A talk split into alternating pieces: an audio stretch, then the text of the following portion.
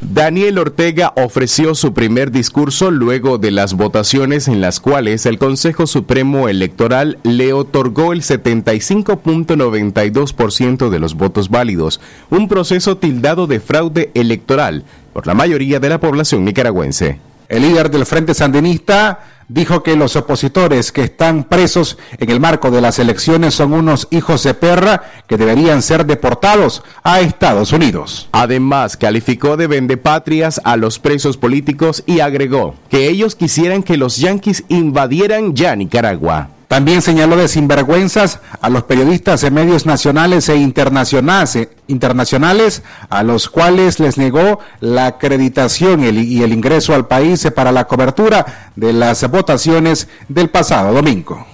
Esos que están presos ahí son los hijos de perra de los imperialistas yanquis.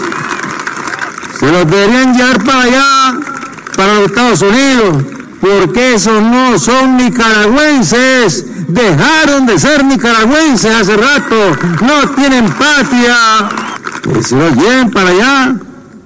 Ortega, quien pronunció el discurso en cadena nacional, también lanzó ataques contra Estados Unidos, España y la Unión Europea, países que han expuesto que no reconocen los resultados de las votaciones ya que carecen de garantías democráticas y completan la conversión del país en un régimen autocrático.